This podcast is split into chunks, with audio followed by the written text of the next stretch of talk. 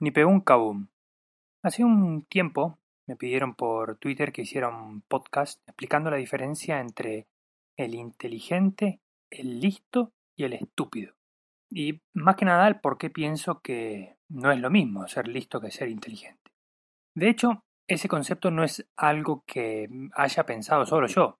Otro argentino, Marco de Nevi, lo explicó claramente cuando yo tenía apenas un par de años, pero voy a intentar transmitirlo de la forma más clara y fácil posible. Cuando ocurre un problema, la reacción mental del tipo inteligente es dinámica. Va a explorar ideas, a atacar el problema desde distintos flancos y va a razonar desde todos los puntos posibles hasta encontrar una salida. En latín, salida se dice exitus.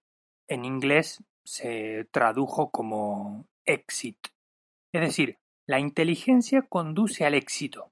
Creo que es también latina la palabra stupere, que significa quedarse quieto, inmóvil, paralizado o lo que vendría a ser mentalmente detenido. De ahí deriva la palabra estúpido, es decir, hombre que permanece atontado por un problema sin encontrar la salida. Las dos únicas reacciones del estúpido serán la resignación o la violencia, que en realidad son dos falsas salidas, dos ah, fracasos. Salvo casos patológicos, todos somos inteligentes respecto a un tipo de problemas y estúpidos respecto a otro. Pero nuestra inteligencia y nuestra estupidez no tienen nada que ver con la moral.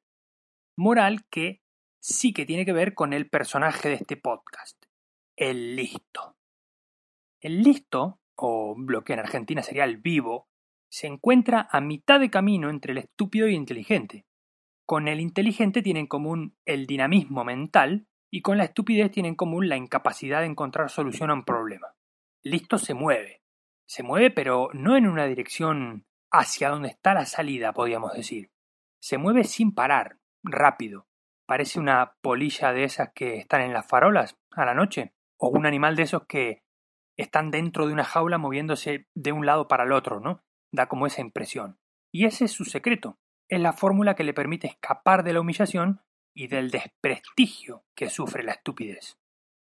Por eso la listeza, o la viveza criolla como le dicen los argentinos, es la habilidad mental para manejar los efectos de un problema pero sin resolverlo realmente. El listo no ejercita la inteligencia, sino un sucedáneo de la inteligencia que le permite relacionarse con las consecuencias prácticas del problema, pero no con el problema mismo, con el problema en sí. Dicho de otro modo, el vivo se mueve mentalmente buscando cómo eludir los efectos del problema o cómo volverlos beneficiosos para él mismo, ¿no? O incluso cómo desviarlos hacia un tercero en el peor de los casos. Por eso decía antes que el listo se conecta necesariamente con la moral. Sin ser egoísta, no se puede ser listo. Y para echarle el problema a un tercero, sin que el tío se resista, es imprescindible no tener escrúpulos y hay que ser un tipo que, al menos verbalmente, engaña al otro. Si observas al listo durante un lapso corto de tiempo, da la impresión de haber obtenido éxito, de ser mm, inteligente, porque el tipo se desplaza entre los problemas, ¿no? Sin padecer las consecuencias, o mejor aún, ¿no? Sacándoles provecho. De ahí que mm, se los suele calificar de despiertos. Despierto entre comillas, ¿no? Evidentemente. Pero un tipo siempre despierto no duerme, no descansa, es decir, como que está sacándose constantemente los problemas de encima. No puede entregarse a los ocios y recesos que sí que obtienen los inteligentes. Esa presunta brillantez mental que van por ahí aparentando a lo mejor engañará a los que observan superficialmente, pero no a los inteligentes de verdad. Porque si vemos cómo los inteligentes se enfrentan los problemas, cuanto más complejo sea el problema, más preparan las estrategias, más se dan a la paciencia, más se someten a un análisis crítico lento.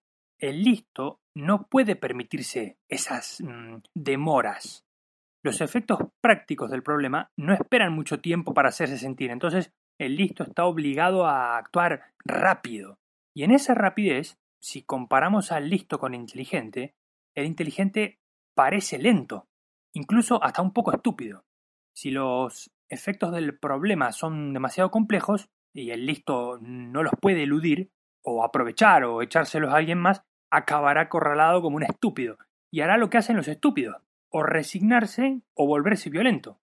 Pero si no elige ninguno de esos dos caminos, nunca va a confesar su fracaso. Pero jamás, ¿eh? No expondrá las debilidades que tiene su cerebro. Buscará algún chivo expiatorio a quien cargarle la culpa. Y en todas las sociedades conviven los inteligentes, los estúpidos y los listos en proporciones distintas. Pero imaginemos un país ficticio, ficticio digo, ¿eh? donde los listos sean la mayoría. Toda esa cantidad de listos, incapaces de solucionar los problemas del país, los transferirían a los gobernantes, y puesto que son mayoría, a que no sabes a quiénes votarían, pues a otros listos, evidentemente, y los gobernantes electos, como listos que son, se dedicarán a hacer lo que hacen los listos, ponerse a salvo de los efectos de los problemas, sacarles provecho o desviarlos hacia otros, ya sean listos, estúpidos o inteligentes estos otros, ¿no? Entonces, durante un tiempo los estúpidos estarán atontados, los inteligentes se sentirán desplazados, marginados, y los listos tratarán de imitar la viveza de los gobernantes. Mientras tanto, los problemas del país seguirán sin resolverse y se mm, acumularán hasta que llegue un día en el que formen una pared compacta, un muro que hará que la sociedad se detenga. Entonces, los estúpidos, si no se resignan, se vuelven violentos.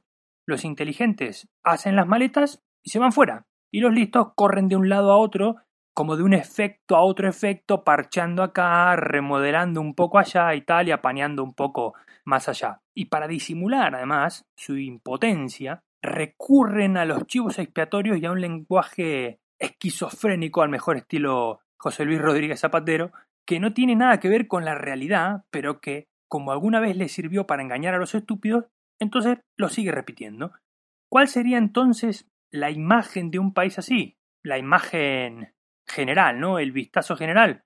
Bueno, pues estúpidos quietos o completamente violentos, inteligentes en fuga y listos desesperados que no paran de dar discursos en la tele o en la radio.